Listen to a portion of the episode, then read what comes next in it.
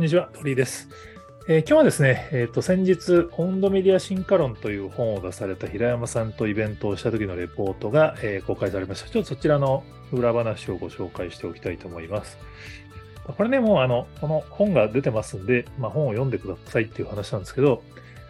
まあ個人的にやっぱその温度メディアっていう言葉って何度もこのブームになってはオワコンになりっていうのを繰り返してきた言葉なんですけど、まあ、この平山さんのその温度メディアのアプローチっていうのが、まあ、一番しっくりきている感じですね。まあ、温度メディア、そのメディアっていう言葉が入ってるんで、どうしてもなんか企業がその商業メディア的なメディアを作って、まあ、広告費をこう、効率化するみたいなのが、まあ、しばらく温度メディアのイメージになってしまって、どちらかというとなんか温度メディア作ると広告費安く済むらしいみたいな感じで、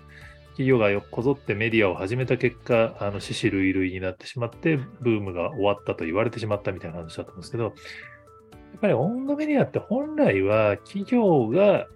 オンライン上でお客さんとコミュニケーションするための場所だと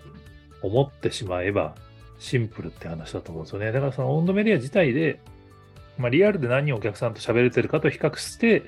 オウンドメディアでも、あの、お客さんと喋れればいいよねって。まあ、その辺の結構分岐点になったのがトヨタビームズだったり、まあ、平山さんからするとトヨタのトヨタイムズだったり、ユニクロのライフウェアマガジンだったりするんですけど、実はキリンのノートもこの同じ年に生まれていて、どれも結構似てるんですよね。その商品宣伝をするんじゃなくて、企業の思いとか、こだわりとかを紹介するって。だからどちらかというと、本当その、まあ、極端し同窓会で久しぶりに会った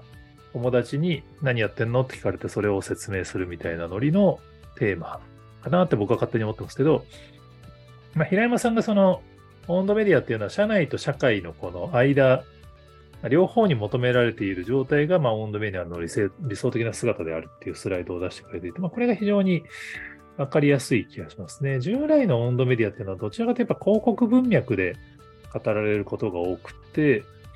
どっちかというとこう商品をいかにプロモーションするかとか、まあ、SEO で記事にいかにこう検索上位に引っかかって、そこから人を連れてきて、いかに自社の製品宣伝を見させるかみたいな、まあ、広告的な活用をちょっと想定したものが多かったんですけど、まあ、それはそれで別にうまく編集部を蘇生してやれるんだったら広告に比べてコストパフォーマンス出すってことも可能だとは思うんですけど、まあ、よく企業がやるような担当者1人2人で編集部作って情報発信するんだったら、やっぱりどちらかというと広報、パブリックリエーションの延長で、この社内の話を社外に伝えるための、まあ、ブリッジをする。今までだったらこうそれをメールとか口頭で記者経由で伝えなくちゃいけなかったのを自分たちで発信するっていうふうに考えるのがやっぱり一番、まあ、無難だし、まあ、失敗しにくいのかなと思ってたりします。どうしても多分その広告的 KPI みたいなものを持ってしまうと、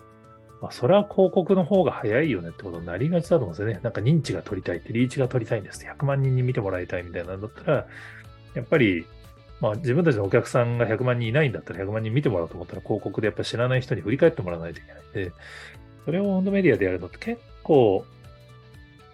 本当にあの編集が得意な人とかが中にいないときついです。それを外部に発注すると結局めちゃめちゃお金かかっちゃうんですよね。それはそれで別にあの選択肢としてはありだと思うんですけど、どちらかというとやっぱりコミュニケーションとして、メディアとしてやるよりは企業とお客さんのコミュニケーションとして、まあこれはあのノートでも使わせていただいてますけど、やっぱまずはコアなファンだったり、ま、共感してくれる人たちから伝えていって、まあ、それがうまく刺さると、あの、SNS、Twitter とかによって、まあ、いわゆるバズって多くの人に届くかもしれないっていう。でも、あくまで届けるのはこのコアにいる人たち向けなのであるって言って、その人たちに伝わればいいじゃないぐらいの感じでやってたら意外にそれ以外にも伝わったよっていう位置づけでやるのがいいのかなっていうのを、やっぱりいろいろ平山さんと話していて改めて感じたところでした。まあ、この辺は、あの、当然、企業によっていろいろスタンスがあると思うんですけれども、詳細はあの平山さんと実施したイベントのアーカイブが YouTube にも上がってますので、そちらをぜひご覧になっていただければと思います。はい、他にもあのこんな話知ってるよっていうのがありましたら、ぜひコメントやツイートで教えてください。はい、今日もありがとうございます。